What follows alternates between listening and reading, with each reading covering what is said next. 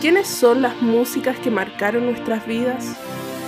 Las que hicieron las canciones que tarareamos hasta la ducha. ¿Quiénes fueron las primeras artistas que amamos? El primer disco que fue nuestro, elegido por nosotras. El que nos salvó la vida. Las músicas de tu corazón.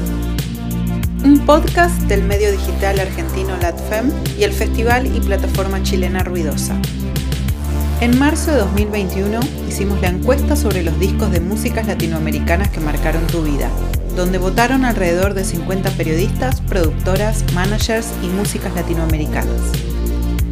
A partir de eso, vamos a hablar de las 5 artistas que más fueron nombradas.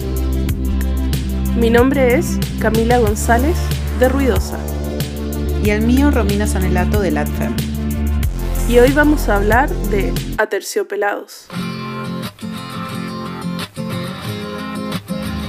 Aterciopelados, es algo suavecito y peludito. Aterciopelada flor de la pasión.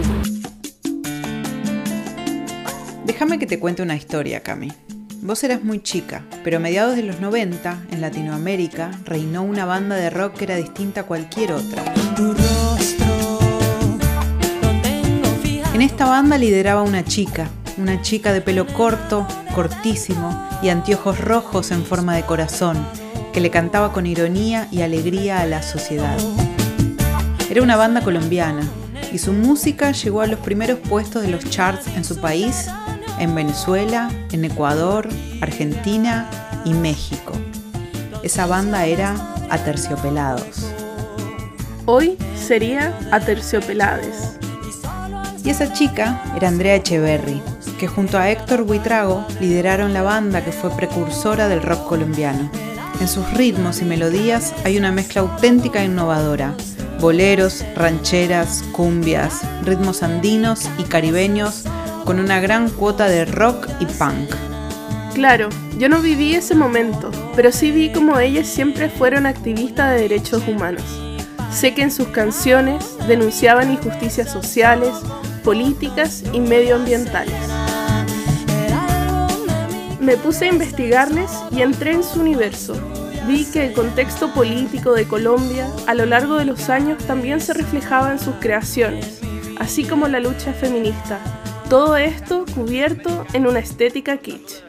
La riqueza visual, musical y cultural de Bogotá fue una gran inspiración en su trabajo. En 1995, en la televisión colombiana, una Andrea rubia y de pelo corto comparte cómo todo eso le inspira e influye en su música. Somos bogotanos, esa ciudad que ven ahí, tan linda, es grandísima, tiene un tráfico salvaje eh, y muchos problemas, pero también paralelo a eso hay mucha riqueza visual, cultural, musical, ¿no? que es lo que nosotros tratamos de recoger. Entonces usamos también como mucho la cultura popular, las flores de plástico, las imágenes religiosas, todo eso nos interesa, la música popular también. Sea que lo que hacemos es como fusionar un poco de cosas para tratar de sacar un rock colombiano. Ella tenía un look que nunca habíamos visto en Latinoamérica. Parecía libre y alocada, al mismo tiempo sensible, romántica y un poco ruda. Queríamos ser su amiga. Sus colores, sus influencias, el desparpajo a la hora de vestir y cantar, su aspecto andrógino, su voz grave y a la vez había algo profundamente femenino en ella. Todo eso la convirtió en una referente indiscutida, como mujer y artista. Tanto así que Aterciopelado se convirtió en una de las cinco bandas más votadas en la encuesta sobre artistas latinoamericanas que marcaron tu vida. El grupo también ganó tres Grammys latinos. Sus discos son parte fundamental del mapa musical de nuestra región. Exacto. Aterciopelados ha sido capaz de construir su independencia sonora alternativa, con una propuesta única, pacifista y por lo tanto rebelde para nuestro continente. Durante tres décadas ha compartido su universo creativo con nosotros. Y dice: Buscas en mis bolsillos pruebas de otro cariño, pelos en la solapa, esta sonrisa me delata. A finales de los 80, La estudiante de arte, Andrea Echeverry, conoce a Héctor Buitrago. Se hacen novios, crea la banda hardcore Delia y los aminoácidos, tienen su propio bar y tocan en la escena underground de Bogotá. Unos años después terminan su relación sentimental y todo lo que lleva consigo.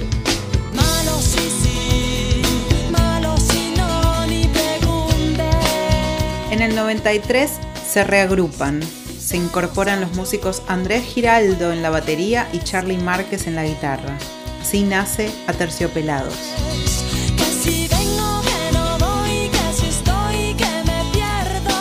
En su disco, Con el corazón en la mano, se oye por primera vez ese sonido característico.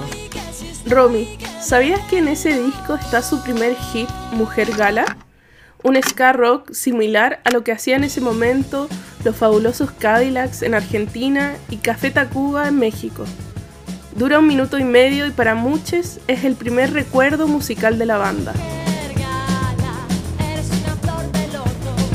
En ese momento, ese debut sacudió el panorama musical en Colombia.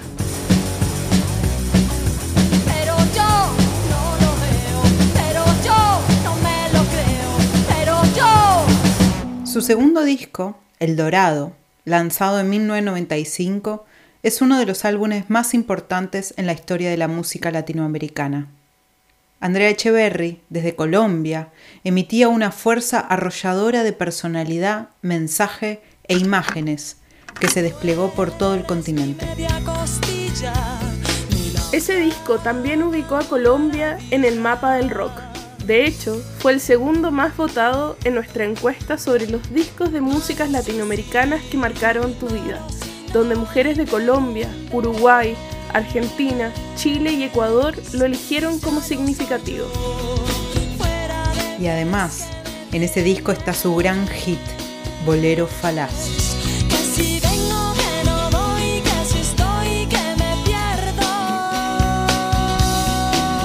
¿Qué haces, Romy?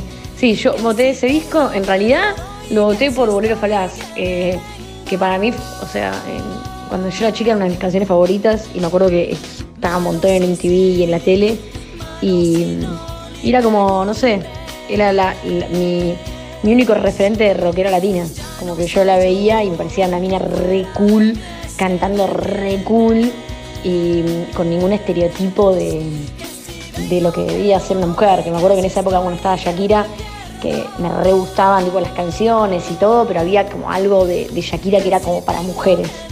Y en cambio, eh, con La Terciopelado me pasaba como otra cosa, me pasaba como que eh, era una banda de rock que excedía el, género y ella era como, como, como eso, como que me, generaba eso, como, como una especie de referente importante.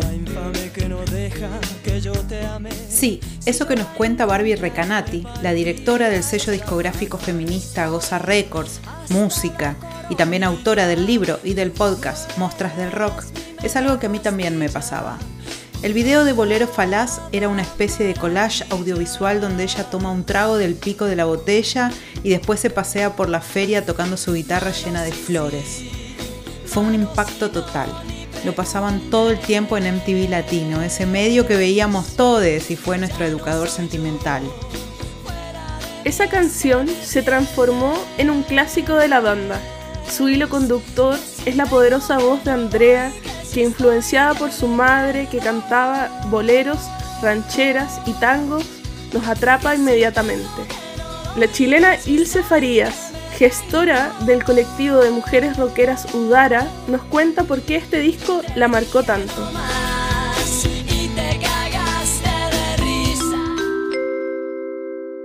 El dorado terciopelado me marcó mucho cuando era niña y estaba en el colegio en los años 90. Principalmente porque la imagen y la voz de Andrea Echeverry fue una de las primeras referentes que vi y escuché de rock en español. Todo esto gracias al MTV. Su look de pelo corto, teñido rubio, tocando guitarra y cantando, por ejemplo, y te cagaste de risa en el bolero falaz, me marcó demasiado. Después Florecita Roquera, que era otro video que corría harto por la tele y sonaba harto en la radio. Tenía como símbolo femenino esta flor y era como, wow, esto es rock para nosotras, hecho por una mujer, así como que nosotras también podemos hacer rock.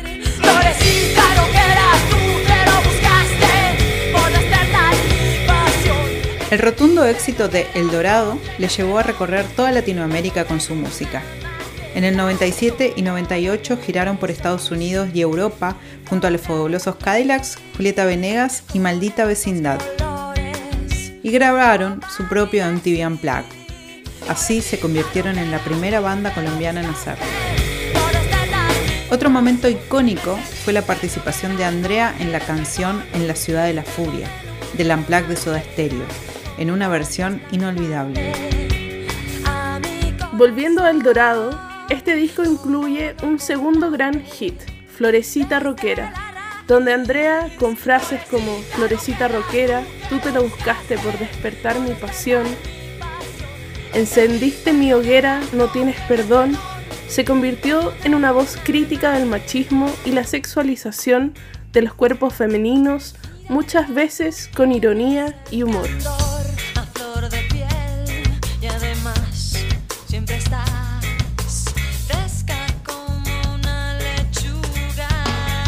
Por otra parte, hay que ver el contexto. Es Colombia, un país con marcadas desigualdades sociales, injusticias, con guerrillas, carteles y más situaciones bastante complejas. El desplazamiento, ese es otro tema que se refleja en la pieza Siervo sin tierra. Se reivindica el papel de la mujer en medio de una sociedad machista. La que habla es la reconocida periodista musical venezolana Mercedes Sanz dedicada hace años a ritmos afrocaribeños y latinoamericanos. El contexto social y político en Colombia es siempre complejo para alzar la voz. Hacerlo como una mujer, una cantora, poeta y artista como Andrea, habla de su fuerza y valor.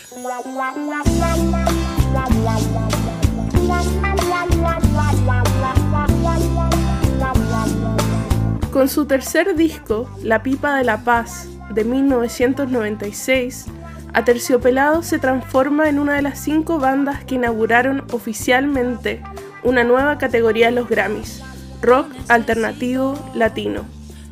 También es el único grupo de los nominados liderado por una mujer. Ese disco también tiene otro hitazo, Baracunatana.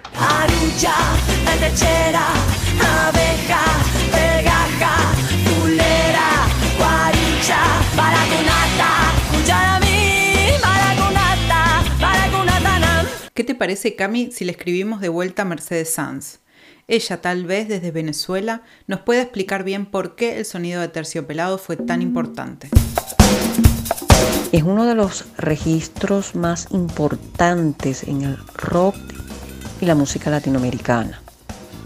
Este álbum vino a reconfigurar también la forma de hacer rock. También vemos que se plasman historias cotidianas, relaciones de parejas, engaños y otros relatos narrados, además de forma irónica. Es que el caribeño tiene mucho de, esa picardía, de tal forma que nos vemos reflejados en esas historias. Qué interesante lo que plantea Mercedes, esa capacidad de reflejar historias y sentimientos cotidianos con humor, crítica e ironía nos permite resonar con lo que escuchamos, no solo con sus letras, sino también reflejar en sus melodías y ritmos las identidades presentes en toda Latinoamérica. Exacto. Aunque su sonido fue evolucionando y fueron incursionando en distintos géneros y estilos musicales, su espíritu rebelde, pero conectado con la multiculturalidad de nuestro territorio. Lo mejor es que no se detuvieron ahí y siguieron haciendo discos que nos marcaron. Es interesante también poder ver cómo su sonido fue cambiando según las tecnologías disponibles en cada época. En su cuarto disco, Caribe Atómico, lanzado en 1998, Aterciopelados incursionó en un sonido más electrónico, con loops y computador.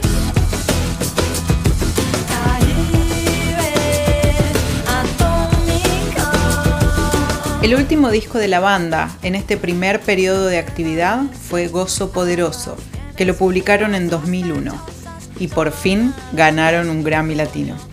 Años después, en 2006 y 2008, sacaron dos discos más, Oye y Río, mientras cambiaban los integrantes de la banda y ellos probaban proyectos solistas, hasta que llegó un parate largo.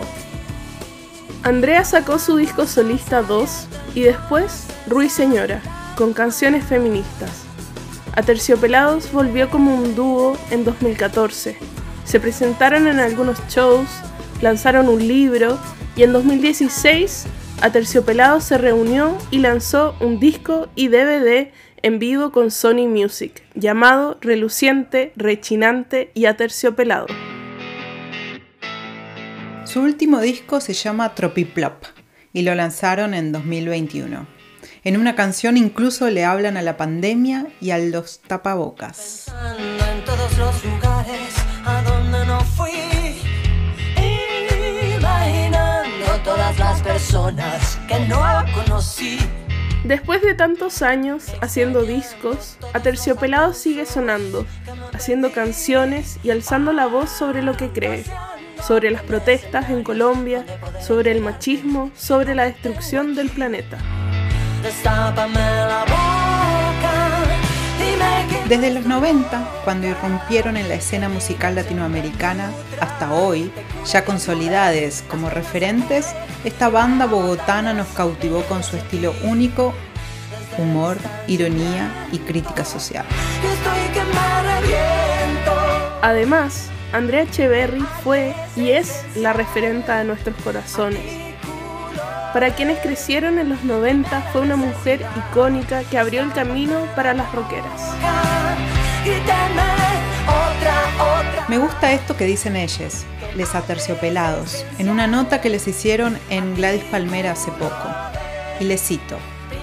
Vivimos en una sociedad hipersexualizada y muy superficial, pero al mismo tiempo hay mucha gente luchando por la ecología, la tolerancia o los derechos de las mujeres. Hay muchas cosas que no entendemos. Nuestro tiempo es un enigma. Estoy de acuerdo. Y tendremos que luchar hasta que las protestas logren cambiar las cosas.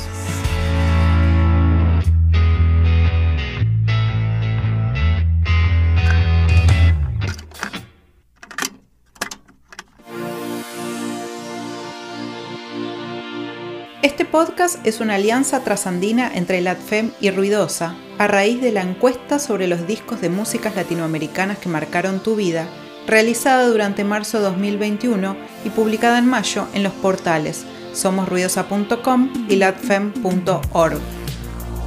Este episodio fue narrado y guionado por Camila González y Romina Sanelato. La edición de contenido estuvo a cargo de Agustina Paz Frontera. La dirección sonora y la edición del episodio fue de Karina Fernández y Nahuel Ugasi. Contamos nuestra propia historia, reconocemos a las artistas y los discos que marcaron nuestra vida personal, porque en ese ejercicio común hay una acción colectiva. Esto fue Las músicas de tu corazón.